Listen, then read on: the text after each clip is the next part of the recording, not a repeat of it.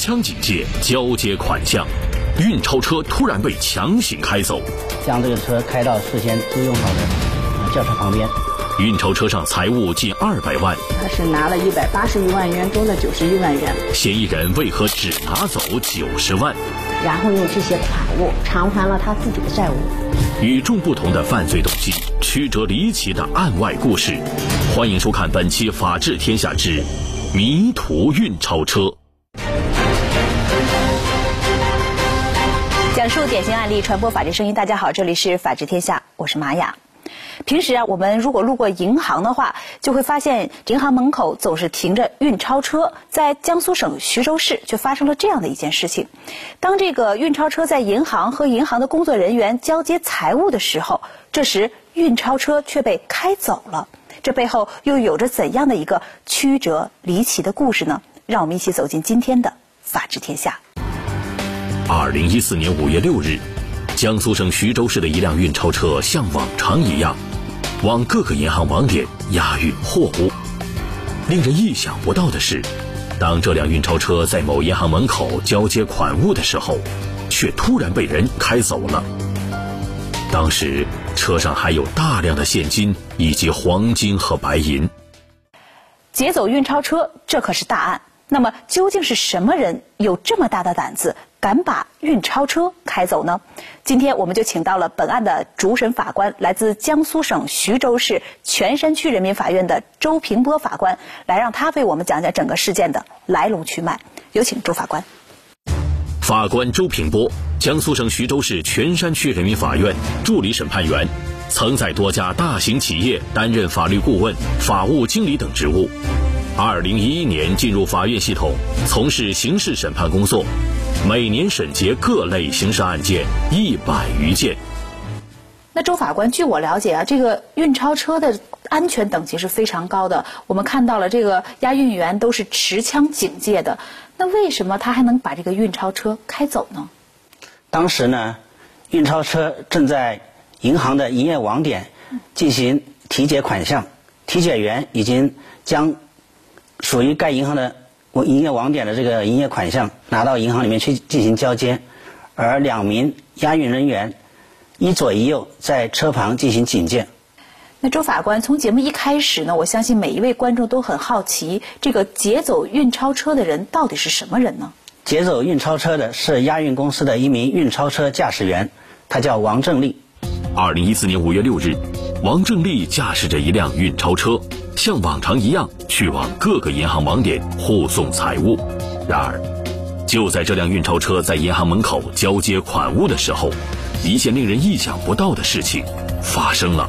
运钞工作人员的护送工作还未完成，王正利却突然将运钞车迅速驶离了银行。当时车长和这个押运员都很奇，都很惊讶呀，因为之前从来没想到这个自己的这个内部人员竟然做这样的事情。紧接着。他又破坏了车里的 GPS 定位系统，那么他究竟要将车开往何处呢？开到事先租用好的呃轿车旁边，然后从运钞车上取下这个款包，一个九十多万元的款包。王正利将财物转移到自己的轿车上之后，便将运钞车连同车中的剩余财物弃置在路边，迅速驾驶自己的轿车逃离。然而，他并没有往城外逃跑。而是在街上转了好几圈，似乎在寻找着什么。而就在此时，警方已经锁定了他的位置。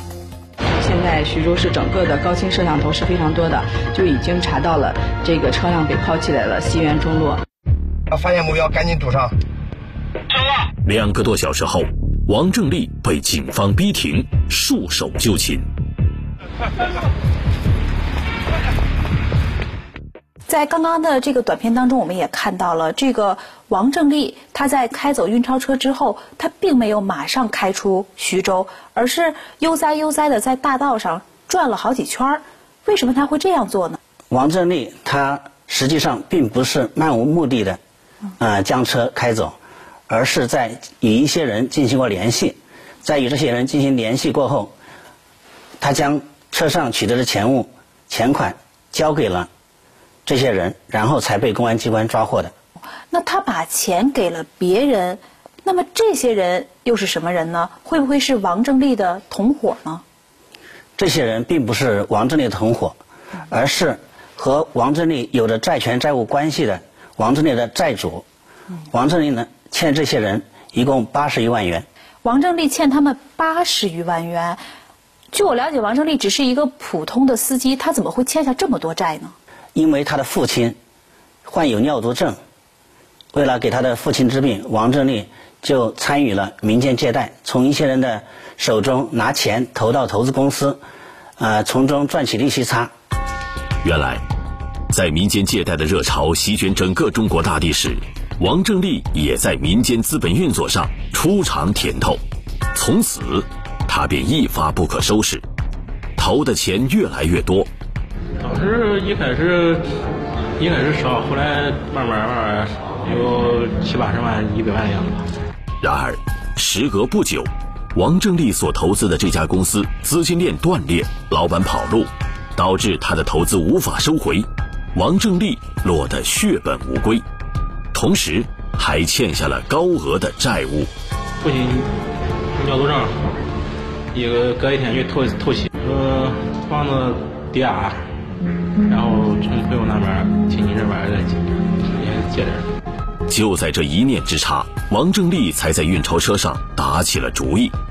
可他万万没想到，案发仅两小时，他就落入了法网。公安机关将此案侦查终结后，移送到徐州市泉山区人民检察院审查起诉。检察官在详细的审查了卷宗后，发现相关证据不足，便要求公安机关对本案进行补充侦查。首先呢，通过补充侦查，第一个方面，作为当时那个银行网点呢，是一个开放性质的，所有的嗯这个车辆都可以进入这个院子，没有其他的这个警戒，这是第一个。第二个呢，作为被告人王正利呢，他是否嗯这个对于这个相关的财物是否有保管权？第三点呢，就是这个数额，因为被告人王正利供述他是拿了一百八十余万元中的九十一万元，所以经过核对当时交接物物品的这个款单，然后从而核实了被告人王正利供述的九十一万元是符合，就是说是如实供述的。在警方补充证据之后，检察官提讯了王正利。被告人王正利在接受我们的讯问过程中，与他在公安机关的供述呢也是基本一致。嗯，对于公安机关这个取证的合法性也是予以认可的，都是自愿认罪的。那么，自愿认罪能否为王正利减轻刑罚？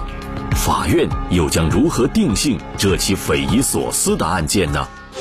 庭审现场唇枪舌战，控辩双方展开激烈辩驳。其行为触犯了《中华人民共和国刑法》第二百六十七条。涉案金额、量刑依据，最后如何认定？应以他实际占有的九十余万元作为量刑的定案量刑的一个依据。欢迎继续收看《法治天下之迷途运钞车》。二零一四年十一月十日，徐州市泉山区人民检察院以涉嫌抢夺罪对王正利提起公诉。泉山区人民法院依法组成合议庭，并迅速对全案进行了审查。然而，合议庭成员在讨论本案罪名时，却出现了不同的观点。被告人，呃，犯罪应当以什么样的，呃，罪来定罪处罚？这个问题，因为这个问题呢，实在应当是在实践的过程中存在一定的争议。啊，在这个法庭开庭审理过程中，也是有这种争议出现的。原来，由于被告人身份特殊，是运钞车的司机。以至于其开走运钞车的行为，在罪名的认定上出现了多个罪名竞合的情形。那么，在庭前审查的时候，合议庭又提出了哪些意见呢？当时合议庭对于整个案件的定性也存在一定的分歧，主要是两种意见：一种认为被告人王正利的行为构成抢夺罪，也就是公诉机关所指控的罪名；另外一种呢？认为被告人王正利可能构成职务侵占罪。那么最后这个合议庭的意见又是如何统一的呢？主要还是从法理上进行分析，从犯罪的构成要件上进行分析评判。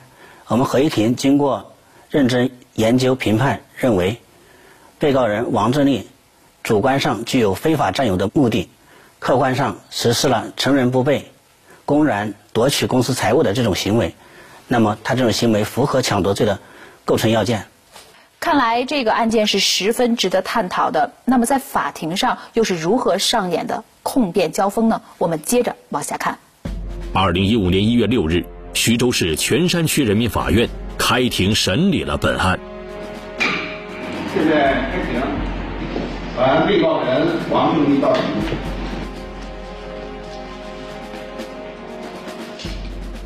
被告人王正利现年三十九岁，汉族，初中文化，徐州市某保安服务中心驾驶员，因涉嫌犯抢夺罪，于二零一四年五月七日被刑事拘留，二零一四年五月二十日被逮捕。下面进行法庭调查，首先请公诉人宣读起诉书。江苏省徐州市泉山区人民检察院起诉书，全检诉刑诉二零一四四百一十八号。公诉人指控，二零一四年五月六日七时许，被告人王正利经预谋后，利用同车人员下车，体解员到银行内交接财物，车长、押运员在车旁警戒之际，强行将押运车开走，内有人民币一百八十五万余元、港币一万四千七百元、美元一万六千三百一十九元、日元七万元、黄金二百九十六克、白银六百克。被告人王正利驾驶押运车至事前停放于徐州市西苑中路的帕萨特轿车处，利用备用钥匙打开后车厢以及保险柜，将车内一袋装有九十一万余元的款包拿出放在帕萨特轿车内，随后驾驶帕萨特轿车至三环西路矿大南湖校区附近取出款包内大部分现金，并将装有少量人民币现金的款包丢弃在路边。当日十点多，被告人王正利被公安机关抓获，大部分款项被公安机关追回发还。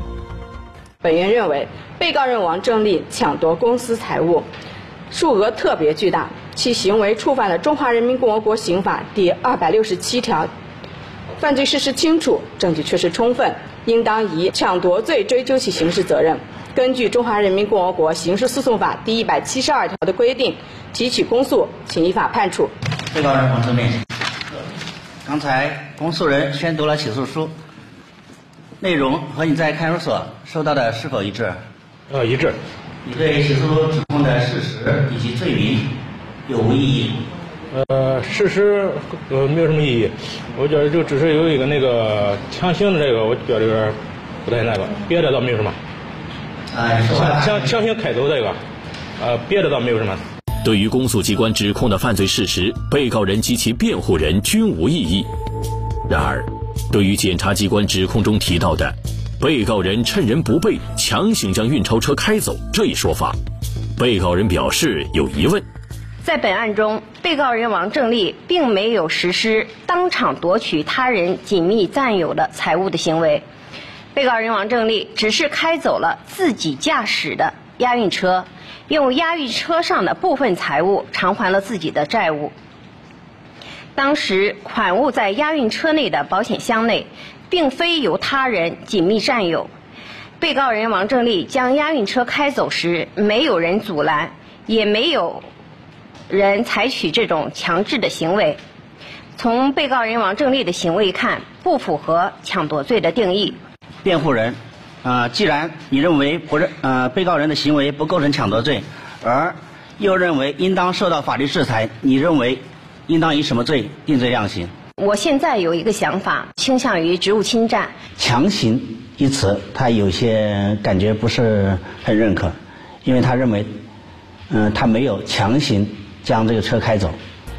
同时，辩护人当庭提出，被告人庭前的四份笔录里面。均没有强行开走这一用词。我们看到，在这个庭审的过程当中，这个被告人及其辩护人认为“强行”这个词上面是有问题的。为什么这个被告人和辩护人对这个词这么敏感呢？主要可能是因为“强行”这个词，他们认为影响到本案的定性问题。嗯，我们说从字面意义上讲，“强行”容易与暴力、胁迫联系起来。那么关于这个暴力和胁迫，更加容易与抢劫这个罪名联系起来。那在我们看来呢，王正利这个行为，呃，是一种抢劫财物的行为。那从法律上的角度上来看的话，这个抢夺罪和抢劫罪它有什么样的区别呢？抢夺罪它的特征是使得受害人来不及反抗，而不是不敢反抗或者不能反抗。那么关于强行这一词，被告人及辩护人不予认可。还有一个原因，就是因为辩护人认为被告人。王志立的行为更加符合职务侵占罪的构成要件。职务侵占罪，那为什么辩护人又会提出这样的一个罪名呢？呃，如果是定性为职务侵占罪的话，嗯，应该能对被告人在量刑时予以从轻处罚。我想这也是他为了维护被告人的权利而采用的一种辩护策略。那这个职务侵占罪又是怎样的一个罪名呢？能不能给我们解释一下？职务侵占罪是指公司、企业或者其他单位的人员，利用职务上的便利，非法占有本单位的财物，数额巨较大的行为。对于犯罪数额，控辩双方的分歧也很大。公诉机关认为，当时运钞车上共有人民币一百八十五万余元，港币一万四千七百元，美元一万六千三百一十九元，日元七万元。黄金二百九十六克，白银六百克，王正利应当对运钞车上所有的财物承担刑责。然而，辩护人却认为，被告人王正利只应当对其所使用的金额负责。因为当时这个车上虽然有一百八十五万余元，但是实际上，王正利将车开到西园之后，他仅仅是拿了其中一包有九十五万余元的一个款包到他自己的车上。然后用这些款物偿还了他自己的债务八十三万余元，车上还剩了八万多块钱。即使认定他就是说构成犯罪抢夺，应以他实际占有的九十余万元作为量刑的定案量刑的一个依据。对于犯罪数额的认定，这也着实考验着审判席上的法官。用赃款还债，法律如何界定？犯罪分子违法所得的一切财物。都应当予以追缴。面对刑罚，被告人痛悔不已。呃，法官和检察院和法院给我一个重新重新做人的机会吧。欢迎继续收看《法治天下之迷途运钞车》。那么双方呃有着不同的意见，作为主审法官的你是怎么来认定的呢？嗯，我们合议庭啊经过评议，认为被告人王振利将车开走，那么对于财务的控制保管人来说，也就是体检员、押运押运员人来说，这些钱物脱离了他们的控制，他们再也无法取得这些钱物的实际控制权。那么，被告人王振利虽然仅仅取了九十多万元，但是呢，中途他将这个运钞车弃置一旁，有可能会造成案外人将钱物取走的行为。那么这种行为呢，显然是被告人。王正利的前面的这种行为所造成的，当然应当由被告人王正利来负责。因此，被告人王正利的犯罪数额，应当是他所劫走的车上的全部财物的数额。但是，王正利在夺取并转移赃款后，立即将这笔钱偿还了他之前所欠下的债务。这种情况下，赃款该如何追缴呢？这么说来，其实王正利就是把这笔赃款用于了还债。那这种偿还的行为，我们又该如何来评价呢？被告人王正利将车上的钱物用于了自己的偿还个人的债务，那么看似是合理合法，但是呢，由于这些钱的来源是他的非法行为造成的，他的犯罪行为造成的，根据我国刑法的规定。对于犯罪分子违法所得的一切财物，都应当予以追缴或者责令退赔。因此，司法机关有权对呃上述钱物进行追缴。被告人王正的这种行为实际上是一个无效的行为。庭审最后，被告人王正立做最后陈述。根据《中华人民共和国刑事诉讼法》的规定，法庭辩论后，被告人有最后陈述的权利。被告人王正立，你可以向法庭做最后的陈述。我反正这个事儿，反正是我办的，我没有什么说的。我只是觉得现在对不起年迈的父亲和母亲。呃，在他们临终之前，我不知道还能能不能在在他们跟前伺候一下。希望呃法官和检察院和法院给我一个重新重新做人的机会吧。所以你现在呢，后悔了，希望呢你这个后悔是真诚的。那么合议庭呢将进行评议，现在休庭，将被告人带到羁押室。二零一五年一月，江苏省徐州市泉山区人民法院在审理后，对此案进行了当庭宣判。法院认为，被告人王正利以非法占有为目的，公然夺取公司财物，数额特别巨大，其行为已构成抢夺罪。被告人王正利在归案后及庭审中能够如实的供述自己的罪行，系坦白，依法予以从轻处罚。判决如下：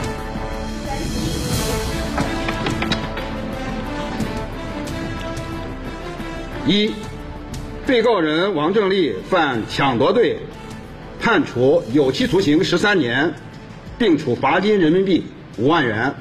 二、涉案赃款继续追缴，依法发还。现在闭庭。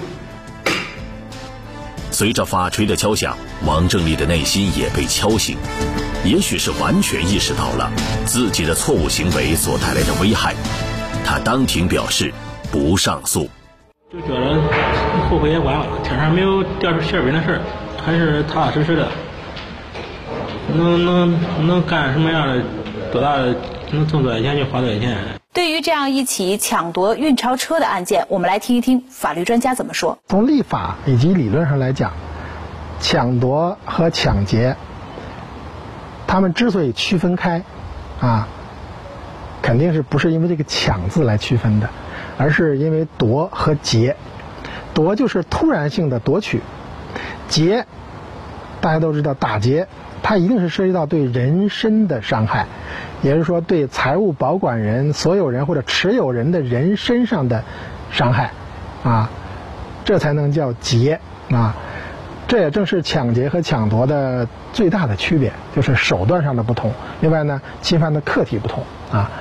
那么本案来说呢，确实是突然把车开走，啊，呃，具备这个抢夺的这个特性，他没有对押解财物的。